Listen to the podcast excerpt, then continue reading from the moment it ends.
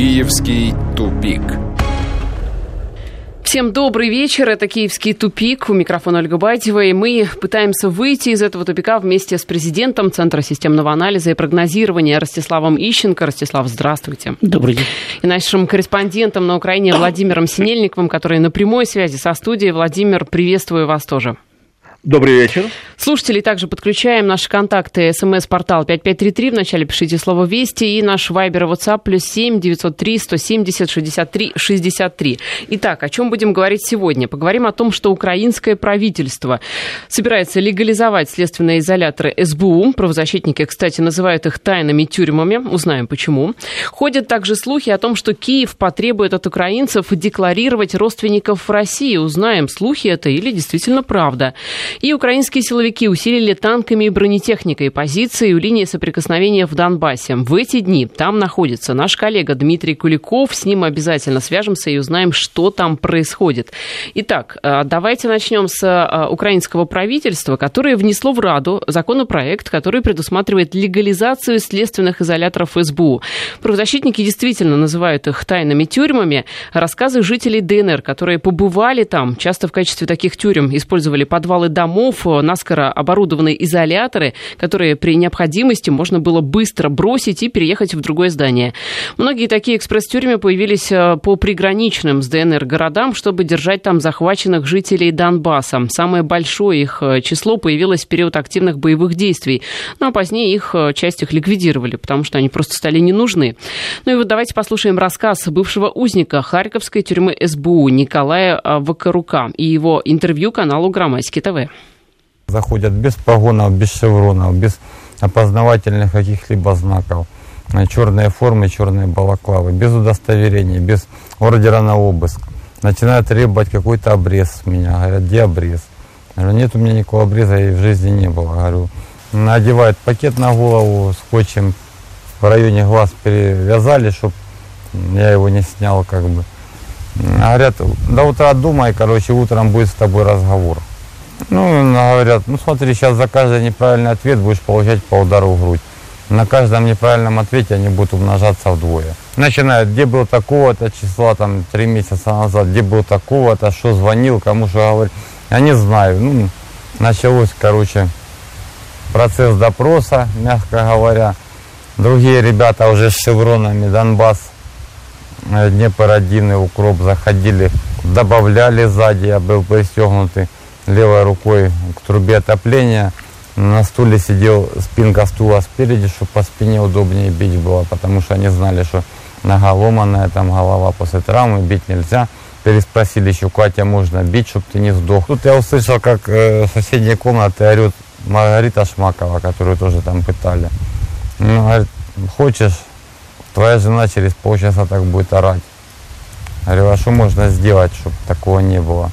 Ну, сейчас напишешь, ты все равно ничего не говоришь, напишешь то, что мы тебе скажем. Ну, а теперь на связи Владимир Синельников. Владимир. Да. А, а сколько вообще, есть ли какая-то информация, сколько таких тюрем, где а, находятся, какие разоблачения были? Информация есть, и я хочу сказать, что вот то, что сейчас внес э, Кабинет министров в Верховную Раду, законопроект 6521 о легализации уже существующих тюрем СБУ, а я на, на, э, отмечу, что в этом законопроекте прямым текстом говорится, что речь идет о легализации тех тюрем, которые уже есть. То есть факт нелегальных тюрем признается. Так вот, э, это фактически закон о легализации концентрационных лагерей. А, дело в том, что информация о том, что есть такие концлагеря, такие закрытые тюрьмы появилась в российских масс-медиа еще в 2014 году, но традиционно для Украины, естественно, кричали, что это э, гнусная кремлевская пропаганда, которая поручит невинную чистую Украину. Однако в марте 2016 года специальная комиссия Организации Объединенных Наций опубликовала доклад, в котором говорила о наличии таких тюрем, а в июне, но этот доклад был полностью проигнорирован, в том числе на Украине, а уже в июне 2016 года э, э, та же самая делегация Организации Объединенных Наций устроила бурный демарш в Киеве, поскольку ей отказали в праве посетить те места, которые она хотела, и провела пресс-конференцию, рассказав об этих тюрьмах. Фактически они есть в четырех городах на юго-востоке Украины, которые контролирует сейчас Киев. Это Харьков, это Изюм и еще некоторые другие. Содержатся там сотни людей, причем не только тех людей, которых власть считает своими противниками, а их родственники, то есть вот как было в предыдущем рассказе, могут взять любого члена семьи и пытать и издеваться над ним для того, чтобы оказать воздействие на своего политического противника. Причем Василий Грицак, глава службы безопасности Украины в 2016 году заявлял, что никаких тюрем нет, то есть установлено, что он сознательно лгал.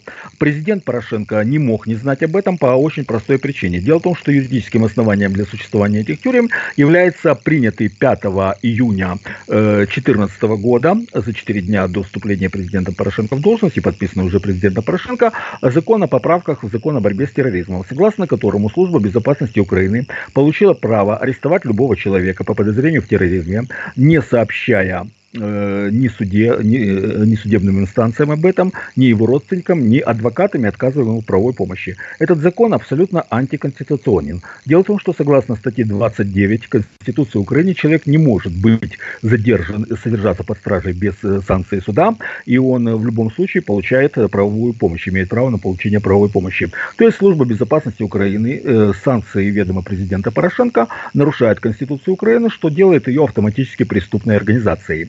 А, Порошенко, э, то, что Порошенко знает об этих тюрьмах, подтверждает его реакция вот на ту информацию о появлении этого законопроекта. То есть, если факт тюрем признается, э, сама служба безопасности признает, что у нее есть тайные тюрьмы, то Порошенко должен был бы уволить Грицака за э, публичную ложь, это, повторюсь, Грицак, это глава службы безопасности Украины в прошлом году, и для того, чтобы отмежеваться от его деятельности. Президент ничего этого не сделал, следовательно, президент поддерживает противоправные и антиконституционные действия службы безопасности Украины. Владимир, речь, да. да. А вот информация о пытках, которые якобы применяются к заключенным, насколько это действительно, ну, скажем так, достоверные данные?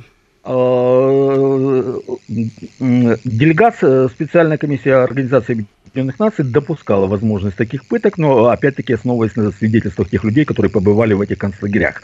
Но, естественно, туда никого не пустили, э, естественно, что там происходит, неизвестно, сколько там людей содержится, неизвестно, э, но, вероятно, это сотни и даже тысячи людей. Э, Причем, вы знаете, я думаю, что информация о пытках, зная украинских националистов, какие они звери, достаточно вспомнить Одессу, достаточно вспомнить огромные, огромные случаи, огромные массивы информации том, как они избивают своих политических оппонентов. Достаточно вспомнить недавний случай, когда за отказ э, ответить на бандеровское приветствие таксисту прострелили ноги. Э, это более чем вероятно. Это преступление. И за это преступление к уголовной ответственности должны быть привлечены те сотрудники службы безопасности Украины, которые их совершали, и это основание для начала э, процедуры импичмента президента, потому что президент знал и все это санкционировал, а он является гарантом Конституции. Студия? Да, Владимир, вот вы, вы говорите слово концлагерь, но все-таки, если так э, вспоминать э, концлагеря, это э, места, где люди в основном содержались по каким-то признакам, в основном националистического характера. Здесь о чем Не речь? обязательно, по любым признакам. Концлагеря, во-первых, э, создателями концентрационных лагерей являются такие просвещенные демократы-англичане. Во время Англобурской войны в начале 20 века они не могли подавить сопротивление буров, и тогда прибегли к тактике выжженной земли и тактике создания концлагерей. То есть они сгоняли мирное население, все мирное население – только потому, что, чтобы оно не оказывало поддержку бурским партизанам. И там были абсолютно чудовищные условия содержания. 25% людей, которые были согнаны в эти концлагеря, погибли от истощения, болезней и тому подобного. То есть первый факт геноцида и первый факт концентрационных лагерей и, это заслуга Великобритании. И памятник создателю э, э, концентрационных лагерей до сих пор в Лондоне. Лагерей – это создание концентрационных лагерей во время войны севера и юга в Соединенных Штатах, где содержались э, военнопленные. Вообще-то да, вы правы. Да, кстати, да, действительно, тогда... Но это были военнопленные, прошу прощения. Ну, а концепт концентрационном лагере можно а содержать кого угодно. Можно содержать уголовных преступников, это, можно военнопленных можно и так любой, далее. Любой лагерь э, для военнопленных можно э, считать в этом случае концентрационным. В данном случае это было мирное население. А потом, в годы уже Первой мировой войны, очень э, интенсивно использовались концентрационные лагеря. Например, эмигрантов из украинской из австрийской Галиции в Канаде держали в концентрационных концентрационных лагерях просто по факту того, что они потенциальная угроза. Очень интенсивные концентрационные лагеря использовала Германия и Австро-Венгрия. И, кстати, у Ярослава Гашика э, в похождениях бравого солдата Швейка там описывается вот эти вот реалии концентрационных лагерей Австро-Венгерской империи.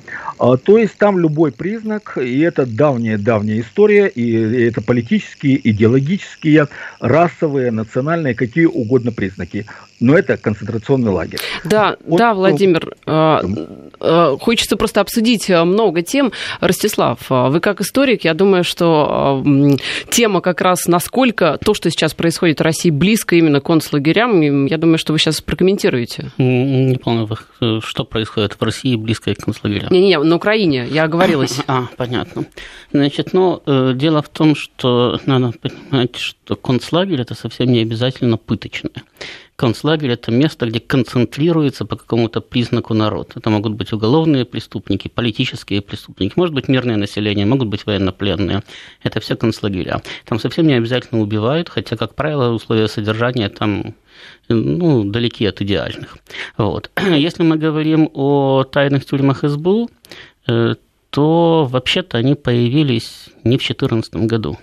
Потому что, дай бог памяти, я вот сейчас не скажу точно, в девятом или в десятом году было принято законодательство новое о может быть, в 11 не помню точно, но еще, по-моему, при Януковиче, э, о прокуратуре, в соответствии с которым СБУ потеряла право э, иметь собственные следственные изоляторы и содержать заключенных.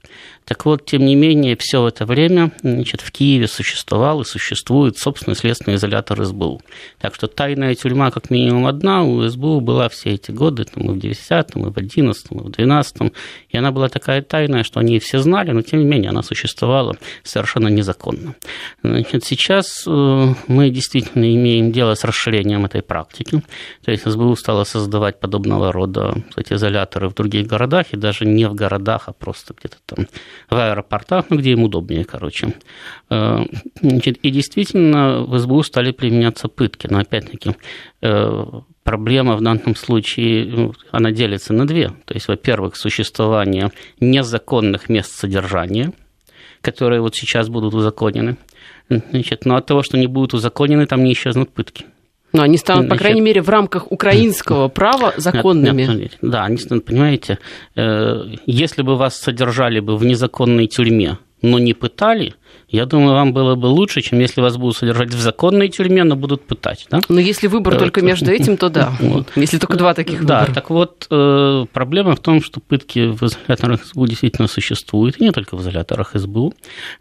И об этом свидетельствует как раз тот факт, что вот комиссия Организации Объединенных Наций не допустили в те, именно в те места заключения, которые она конкретно назвала, и комиссия, когда она называла эти места заключения, она сообщила, что она хочет их посетить именно потому, что, по ее сведениям, там применяются пытки. Так вот, именно в эти места заключения СБУ комиссию эту и не допустила, причем сформулировала она это так, что посещение этих мест заключения может нанести ущерб национальной безопасности Украины. Таким образом, она действительно косвенно признала, что пытки там осуществляются. Потому что если вам нечего скрывать, да, но там ведь же, можно... А, комиссия же не говорила, что она хочет приехать и проверить, как там кормят заключенных, да, или как там их парикмахеры стригут. Она конкретно заявила, что в этих местах производятся пытки. Ну вот пустите и скажите, вот видите, пыток нет, да. Может быть, здесь плесень на стенах есть, но пыток нет. Ростислав, но ведь можно все так устроить, что пустить туда эту комиссию и сделать так, что там все идеально, и никого не пытают. Но и очевид, это же не, очевидно, не очевидно, не могли, потому что э, комиссия прибыла, значит, дала перечень мест, которые она собирается посетить, ее надо было брать и везти туда. То есть убрать за собой не успевали. Угу. Поэтому сказали, нет, вот это не понимаете, мы вам, мы вам предлагаем другие. То есть СБУ предложила такие же свои незаконные места содержания посетить, потому что, еще раз повторяю, они не имели права содержать заключенных по каким законам украинских. Арестовывать, да, им разрешили в 2014 году, но содержать они не имели права, они должны были передавать прокуратуре, те должны были отправляться в общие изоляторы. Вот. Так вот, они предложили им посетить другие места содержания, которые курировала СБУ, но не те, которые хотела посмотреть комиссия. И таким образом они признали, что да, действительно, там осуществлялись пытки. Вот. Поэтому проблема двойная. Первую первую часть проблемы сейчас Украина решила. Она узаконит э, то есть позволит СБУ иметь свои изоляторы. Теперь осталось решить вторую часть проблемы. Надо принять закон, который разрешает СБУ пытать и тогда все будет нормально. Ну, вот смотрите, сегодня парламент Нидерландов одобрил соглашение об ассоциации Украины с Евросоюзом. Повторно одобрил. Украина активно туда хочет. Давайте вспомним, какие тюрьмы в Евросоюзе. Там шикарные условия, тот же Брейвик. Но если вы стремитесь, э, стремитесь ко всему. Помните, мы вчера говорили о Бурнах? Ну, вы знаете, в Евросоюзе Киева. были скандалы по поводу того, что там есть тайные тюрьмы ЦРУ, в которых тоже пытают людей. Но это американцы все таки здесь э, как бы Евросоюз. Но это, нет, подождите, но это на территории Европейского Союза происходит. Но это внедрились, заставили американцы. Какая разница, заставили, внедрились? За то, что происходит на вашей территории, вы, как суверенное государство, несете ответственность. Если вы кому-то разрешили, это же не просто американцы приехали и скрытно от местных властей создали там свою тюрьму. Это местные власти им разрешили создать тюрьму вне контроля местных властей и пытать там э, заключенных. Так что у Европейского Союза тоже есть богатая практика, так сказать, использования э, пыток, использования секретных тюрем. Вот. А что касается соглашения об ассоциации, то здесь вообще нет проблем с одобрением или неодобрением парламентом Нидерландов, потому что согласно и решению Европейского Союза, Э, значит, согласно решению Украины, оно действовало еще до того, как оно было ратифицировано. То есть с какого есть, момента? То есть с момента подписания фактически оно уже было действующим соглашением. Европейский Союз принял на себя обязательство соблюдать там какие-то части этого соглашения, и Украина приняла на себя обязательство соблюдать это соглашение э, в полном, кстати, объеме. Поэтому ратифицировал парламент Нидерландов, не ратифицировал, ратифицировал повторно. Кстати, своим голосованием парламент Нидерландов все равно не может отменить решение референдума, так что там тоже возникает правовая коллизия. Но, э, тем не менее, это соглашение действует. И как раз э, проблемы Украины, проблемы украинской экономики, они связаны с тем, что это соглашение действует. Если бы его, если бы его действие прекратилось, может быть, Украине было бы немного и полегче, потому что не приходилось бы выполнять обязательства, которые она приняла на себя в рамках этого соглашения. А дело в том, что соглашение об ассоциации, оно полностью уничтожает всю украинскую экономику, включая даже сельское хозяйство, по сути дела. То есть э, оно создает условия практически только для существования крупных латифундий, которые будут производить э, продукцию, ограниченную продукцию, буквально несколько сельскохозяйственных видов, там э, кукуруза, зерно пшеницы, рапс и семечко подсолнечника на экспорт. И если его полностью, так сказать, реализовать, довести до конца, то по расчетам, опять-таки, украинских специалистов, которые были произведены еще в 2009 году, э, в сельской местности на Украине, где сейчас проживает около 4, 14 ну, миллионов населения, останется в лучшем случае 4-5 миллионов населения, потому что для остальных просто не будут работы там. А вот эта возня тогда в парламенте Нидерландов, она зачем? К чему хм. она вся? Вот оппозиция сейчас там что-то да, требует. Ну, понимаете, это больше самые местные нидерландские прибамбасы, потому что, я вам еще раз говорю, ну вот смотрите, э, Соглашение об ассоциации э, не было ратифицировано, оно действовало. Потом оно было ратифицировано всеми странами ЕС, оно действовало. Потом в Нидерландах провели референдум, значит, и э, население Нидерландов высказало пожелание, чтобы в это соглашение были внесены определенного рода поправки. Да? Потом Европейский Союз там что-то там поправлял, сейчас опять э, парламент Нидерландов э, проголосовал еще раз за ратификацию соглашения. Но соглашение все этот, весь этот период действовало, независимо от того, кто как где голосовал и чего там самое хотел. Еще раз спрашиваю, какая вам разница, как голосуют в Нидерландах? Если все равно это соглашение действует, то самое главное, оно наносит вашей стране ущерб. Вот по поводу ущерба, давайте вернемся к экономической части соглашения. Как раз эм, подала голос Юлия Тимошенко и фракция «Оппозиционный блок». Они требуют как раз пересмотреть эту экономическую часть соглашения. Насколько вообще реально сейчас что-то пересмотреть, если вы говорите, что все уже давно действует, или это просто пиар Тимошенко? Нет, требовать они могут все что угодно. Более того, я бы на месте Европейского Союза сейчас бы даже пошел бы на пересмотр любых частей любого соглашения. Дело в том, что свою задачу это соглашение уже выполнило. Оно экономику Украины убило. Предприятия, которые уничтожены, которые остановлены, которые не работают, они уже работать не будут. Я э, говорил уже неоднократно, Украину в поисках заработка покинуло 10 миллионов населения за три года. А экономика Украины не Майданы бесконечные или убили? Майданы были не бесконечны, их было всего два раза за 10 Но, лет. Вы знаете, да? это часто. Ну как, два раза за 10 лет это не так часто. В Киргизии было, по-моему, два за 4 года. Ничего, экономика действует. Значит, проблема же не в самом Майдане. Проблема в том, что в результате вот этого вот второго Майдана, да, собственно, еще до него, потому что э, соглашение это об ассоциации э, Янукович продавливал задолго до Майдана, вот, в результате вот этих вот решений, да, э, которые, за которые Майдан, кстати, и боролся, э, экономика была, по сути дела, уничтожена. Что произошло? Значит, э, по идее Европейского Союза, соглашение об ассоциации должно было позволить Европейскому Союзу наводнить Украину своими товарами, практически беспошлино. Но у Украины при этом действовало э, соглашение о зоне свободной торговли в рамках СНГ. Это значит, что украинская территория становилась такой черной дырой, по которой товары Европейского Союза беспошлино проникали и на российскую территорию, значит, и на территорию там, Казахстана и так далее. То есть Европейский Союз получал не 45-миллионный украинский рынок, он получал практически 200-миллионный 200, да. рынок СНГ только за счет подписания соглашения об ассоциации с Украиной. И тогда Россия предупреждала, что если соглашение об ассоциации будет подписано, то условия перемещения через границу украинских товаров тоже поменяются, потому что Россия и СНГ будут вынуждены защищать свои рынки.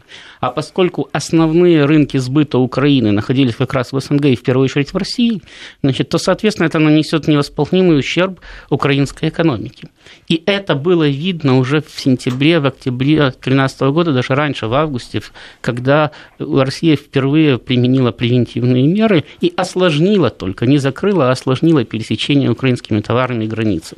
Ну, давайте закончим да, с у нас новостями сейчас и потом новости, продолжим. Но, Владимир, мы с вами продолжим после 30 минут. У нас еще есть одна интересная новость, о которой, я надеюсь, вы нам расскажете. Возвращаемся в эфир, и вот что нам пришло на наш а, WhatsApp, плюс 7 903 170 63 63, рассказывает Дмитрий из Москвы. В прошлом году подруга жены с мужем, граждане России, поехали из Сочи в Полтаву на похороны матери подруги, через Мариуполь ехали на границе ДНР-Украина мужа подруги. Шесть часов допрашивали, и все из-за того, что у него на плече была татуировка ВДВ. Когда его отпустили, они ехали до Запорожья без остановки, в гостинице он снял жилетку кожаную, и вся его спина была была в крови, кожу, кожа была повреждена гвоздем, а еще тушили сигареты. И требовали от него признания, что он сепаратист, и это на границе. Какие же пытки в тюрьмах СБУ, спрашивает Дмитрий. Вот такие вот свидетельства практически очевидцев. Ну, это все-таки не свидетельство очевидца, но, в общем-то, опять-таки ничего удивительного, потому что э, там не граница ДНР и Украины, там линия соприкосновения. И там стоят даже не просто войска, там стоят националистические батальоны, там стоят их блокпосты, которые, в общем-то, действуют как хотят. Значит, э, э, то есть что это значит? Что граждане России, которым нужно в силу там разных семейных обстоятельств пересечь вот эту вот, да, границу Лучше этого но, не делать? Ну, во-первых, все-таки лучше э, ездить на Украину не через границу э, России, через, не через границу России э, с ДНР, ЛНР, не через линию соприкосновения. Значит, можно проехать, там, прилететь на самолете в Киев, оттуда ехать в Мариуполь. Там, я понимаю, что это дальше и не так удобно, но тем не менее это значительно безопаснее. А в принципе, без особой необходимости там туда ездить не надо, потому что 90 человек или 99 человек из 100 съездят и вернутся нормально, а одного поймают и будут добиваться от него признания, что он агент всех разведок мира. Ну и скоро-то ездить это, будет это, не на чем, и в общем-то. Это, и это, в общем-то, происходило уже неоднократно, когда просто граждан России хватали и требовали признания того, что они агенты ФСБ, приехали на Украину, значит, подрывать ее безопасность. Но ездить скоро не на чем будет, если отменят и железнодорожное сообщение. Кстати, по через поводу... Белоруссию. Через, через Белоруссию. Летать, летать. Ну, можно и на поезде ездить через Белоруссию, и даже ну, на автобусе. Это вообще целые сутки, это вообще очень долго. Ну, ничего, ездят же люди отдохнуть в Париж на автобусе это ужас. Я не представляю, как можно отдохнуть, поехать на автобусе в Париж. Мне кажется, ты устанешь, пока дойдешь до Парижа. Но мне так тоже кажется, но э, есть туры для людей не очень зажиточных, да, которые, тем не менее, хотят посмотреть на Европу. Они ездили в Венецию и в Париж на автобусе, ну а что делать? Что касается отделения такого постепенного Украины от России, еще пришла информация, вроде бы как, правда, вроде бы как нет, сейчас узнаем у Владимира Синельникова о том, что Киев потребует от украинцев декларировать родственников в России. Владимир, э, что это значит? Во-первых, официального подтверждения этой информации нет, но вы знаете, зная украинские реалии, я не удивлюсь уже ничему. А, вот как бы плохо я не думал об украинской власти, на самом деле она оказывается еще хуже. Мне, например, в голову не приходило, что Украина э, ведет языковые квоты. Ну, такого нет нигде в мире. Это совершенно открытый законодательно э, введенный фашизм. Ну, и обращает на себя, кстати, внимание полное отсутствие э, реакции на это со стороны западных либералов, демократов и поборников прав человека, но это говорит только о их лицемерии. То есть нет такого идиотизма, если он имеет антироссийскую направленность, которую не сейчас бы не попытались осуществить на Украине. То есть информации нет, но если так оно будет, то я не удивлюсь, это будет абсолютно закономерно. Меня здесь уже вообще ничто не удивит, потому что в стране победившего сюрреализма, сюрреализму удивляться не нужно. Это тут закономерность. Но вот что действительно правда, это история про телевизоры, что э, на сайте ведомства, на сайте СБУ сказано, что за дополнительную плату покупателям смарт-телевизоров э, на Украине предлагается сделать сделать перепрошивку, чтобы получить возможность свободно просматривать телевизионные, э, это все цитата, пропагандистские каналы страны-агрессора, то есть России. Э, это все обвинения продавцов телевизоров в Харькове. Обвиняют их в посягательстве на суверенитет Украины. Что, что известно об этой истории, Владимир? Совершенно верно. Вот служба безопасности Украины, которая э, работает в стране, где самый высокий уровень коррупции в мире, где установилась э, э, просто-таки тотальное беззаконие, где произошла настоящая криминальная революция. Вот они не находят ничего другого, кроме как ходить и выискивать, а кто же там смотрит российские телеканалы. То есть убийство, изнасилование, грабежи, дикая коррупция, да это все ерунда. А вот э, смотреть российские телеканалы это преступление. А при этом служба безопасности Украины Украины э, вообще на своем официальном сайте печатает информацию о том, что она постоянно арестовывает тех людей, которые в социальных сетях высказывают что-то хорошее в адрес России и критикуют Украину. Это тоже состояние свободы слова. Э, ну, вы знаете, у меня все это вызывает ассоциации вот со старыми советскими фильмами о Великой Отечественной войне.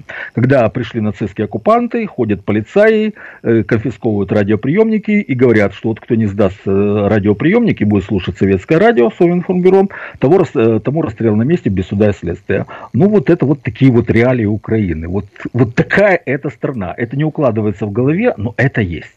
Владимир, но ведь есть какое-то спутниковое телевидение на Украине. Вот вы, допустим, да, в своей киевской квартире, вы что имеете возможность смотреть? Я имею в виду не по интернету.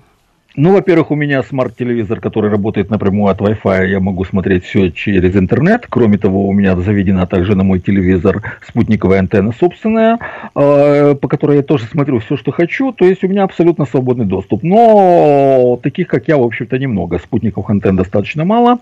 Э, в основном люди пользуются кабельным телевидением, и для них это действительно проблема. Хотя, хотя вообще, если взять ту ситуацию в Харькове, то там э, прошивка смарт-телевизоров для того, чтобы можно было смотреть российские каналы, э, была поставлена на поток, то есть это делали массово, это свидетельствует об огромном спросе на эти телеканалы. А во-вторых, самое забавное, это то, что программ, программы для того, чтобы обходить блокаду российских э, телеканалов, э, придумали украинские айтишники. То есть сами украинские айтишники делают все для того, чтобы смотреть российское телевидение. А, опять-таки тут такой просто-таки исторический сарказм. Когда существовал Советский Союз, Запад просто распинался по поводу того, что вот надо, чтобы был э, плюрализм мнений, должны быть представлены э, различные точки зрения. Сейчас ситуация наоборот. И Украина, да, в общем-то, и Запад сейчас говорят, что нам плюрализм не нужен, э, должна быть одна точка зрения наша правильная, а все остальное это пропаганда Кремля. Да, что Владимир, да. Да, с точностью да наоборот. Да, Владимир, спасибо. Ну что, мы вас отпускаем, наверное, на сегодня. Встретимся с вами завтра. Ростислав, а вот есть по поводу этого что прокомментировать? Нет, безусловно, есть. Значит, во-первых, на Украине э, запрещен не просмотр российских телеканалов, а их трансляция. Следовательно, когда СБУ пытается значит, помешать людям смотреть эти телеканалы, она нарушает даже действующее украинское законодательство потому что запрещена трансляция, ну вот, э, значит, провайдеры и не транслируют. А если я себе поставил какое-то устройство и смотрю, ну так это мои проблемы, да. Нигде же не сказано, там, они же не внесены там в индекс запрещенных книг, да, за которые сжигают на косле сразу. Еще не вечер, подождите. А, вот, ну вот когда запретят просмотр, да, тогда, тогда можно будет приходить и говорить, почему смотришь, да? А сейчас, в общем-то, это, сказать, превышение власти и служебных полномочий. Это, конечно, неудивительно, но, тем не менее, э, Украина продолжает нарушать даже собственное законодательство. Причем, опять-таки, не какие-то там отмороженные нацисты из добровольческих батальонов, которые кого-то там поймали и пытали на границе, да, а это официальная государственная структура, спецслужба нарушает э, законодательство. Вот. Ну, а потом, как показывает практика и опыт, в общем-то, в современном мире полностью перекрыть информационные потоки нельзя, а запретный плод сладок. Почему нельзя? В Северной Корее перекрыли? Даже в Северной Корее полностью не перекрыли информационные потоки, хотя, конечно, у местного руководства значительно больше возможностей для этого. Но, опять-таки, э, если вы пытаетесь закрыть полностью информационные потоки, вы должны чем-то жертвовать. То есть э, когда-то советская власть не хотела, да, чтобы люди имели возможность помимо официальных типографий распространять запрещенные книги. Но так было запрещено частное владение ксероксами, значит, на учете состояли пишущие машинки там, и так далее. Как вы понимаете, значит, это, в общем-то, наносило ущерб э, творческому потенциалу Советского Союза, потому что у людей были несколько ограничены возможности по сравнению с их коллегами на Западе. Точно так же, да, вы действительно можете прекратить информационные потоки, но для этого вам надо будет отменить кабельные сети, изъять у всех компьютеры, значит, изъять э, коротковолновые радиоприемники, которые тоже позволяют А зачем изымать? Угодно, На них нет денег, угодно. вы же сами вчера говорили. Понимаете, их-то купили раньше – они-то уже у людей есть. Между прочим, интернет на Украине охватывал практически э, каждый дом, даже в сельской местности. Ну, то есть любой желающий имел к нему доступ. Да? И по опять-таки, оценки э, украинских специалистов еще до переворота порядка 70% населения Украины имели доступ к интернету, то есть они имели компьютеры. Значит, для того, чтобы полностью это дело перекрыть, надо эти компьютеры изъять, потому что, извините, можно ведь э, получать доступ не через российские сайты, можно получать доступ там, через американских провайдеров и так далее. То есть, если вы захотите да, получить информацию, вы ее получите не непосредственно из России. Да, это будет немножко сложнее, но вы ее все равно получите. А мне кажется, можно вот. как с коммуналкой решить вопрос. Просто плату за пользование интернетом сделать такой, что это будет невозможно. Так я еще раз говорю, да, если вы отрежете людей полностью от интернета, да еще лучше отключите электричество, и тогда они не смогут компьютер включать, да, то вы добьетесь своего, наверное, и закроете полностью э, информационную. Но тогда ваше население население просто одичает. Там и так-то так, может быть, это, количество, это и цель. Там и так-то количество квалифицированных специалистов уже стремится к нулю. Значит, будет еще меньше, а без квалифицированных специалистов, извините, и управляемость страной страдает. Пауза у нас и вернемся. Киевский тупик. Мы возвращаемся в эфир, но давайте немного в истории разберемся. Тем более в ней активно начали разбираться и украинские политики. Вот, в частности, один из них э, обвинил э, Владимира Путина в присвоении королевы Франции Анны Ярославны. Но я напомню, что все было вчера, во время встречи с эм, президентом Франции Эммануэлем Макроном. И Владимир Путин э, во время этой встречи говорил о том, что королева Франции Анна жена короля Генриха I, была по происхождению русской. Так вот, замглавы администрации президента Украины Дмитрий Шимкин заявил, что Анна, будучи дочерью князя Ярослава Мудрого, на самом деле была родом из Киева и обвинил Путина в попытке ввести французскую публику в заблуждение. Причиной истерики стали вот эти, сказанные российским президентом на встрече с Макроном слова. 300-летие поездки русского царя-реформатора Петра I во Францию. Но с поездки царя Петра во Францию не началась история российско-французских отношений. Она имеет гораздо более глубокие корни. Вы знаете, просвещенная французская публика знает о русской Анне, королеве Франции. Вот младшая дочь нашего великого князя Ярослава Мудра была женой Генриха I и внесла существенный вклад в развитие Франции, будучи основательницей, одной из основательниц двух, как минимум, двух европейских династий – Бурбонов и Влуа, одна из которых до сих пор правит в Испании, как мы знаем. Так вот, замглавы администрации президента Украины на эти слова заявил следующее. Мои дорогие французские друзья, президент России Владимир Путин пытался ввести вас в заблуждение. Анна Киевская из Киева, а не из Москвы. В то время Москва даже не существовала. Ну и буквально только что глава МИД Украины Павел Климкин тоже отреагировал на все происходящее. В своем твиттере он написал. Буду считать Пушкина украинцем. В конце концов, украинские Одесса и Крым не раз вдохновляли его творческий гений. Это вот такая очередная дележка «А кто чей?» Ростислав? Ну, наверное, тогда уже разумнее было бы считать Пушкина эфиопом, все-таки его корни оттуда. Но Эфиопия молчит пока. Нет. Ну, почему? Там есть памятник Пушкину, кстати. Не, я имею в виду МИД Эфиопии пока да, ничего ну, не заявлял. претензий не предъявляет. Да. Э, так вот, если э, говорить о данном кстати, казусе, да, э, то, во-первых, я думаю, что французы бы очень бы удивились, если бы узнали, что Анна оказывается украинка, потому что ну, наверное, Александра Дюма все читали, да? Помнят, что у Людовика XIII была жена Анна Австрийская. Ну, называли французы своих э, королев по стране происхождения, да? Так вот, точно так же они называли Анна Русская. Просто потому, что Киев-то тогда был, Украины тогда не было. И они, им в страшном сне не могло присниться, что она будет там Анной Украинской, что у нее будут предъявляться подобного рода претензий. Кстати, могу напомнить, что Нестор тоже писал о Киеве как о матери городов русских, а не как о столице какой-то там будущей когда-нибудь Э, кстати, Украины.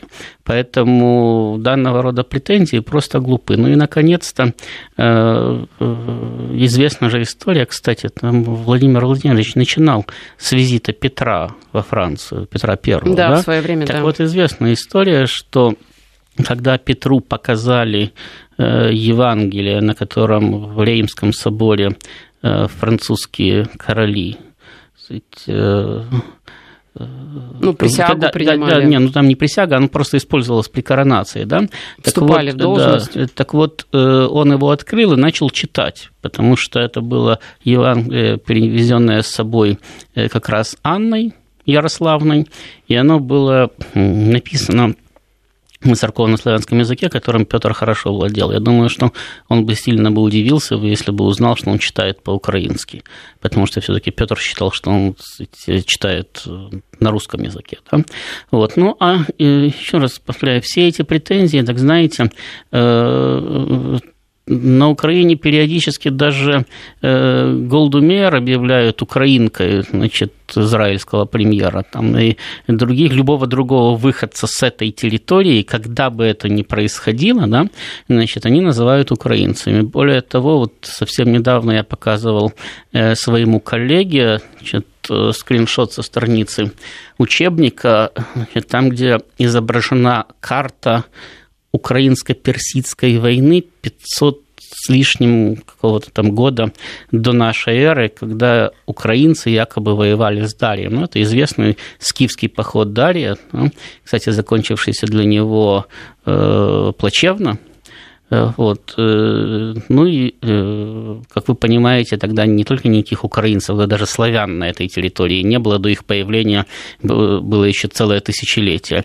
Тем не менее, это не мешает значит, тут говорить там, о какой-то там украинской войне, да, украинско-персидской войне. Точно так же, ведь это же, опять-таки, это же правда, что там не только в учебниках, да, которые там, ладно, там в среднюю школу могли там и не попадать.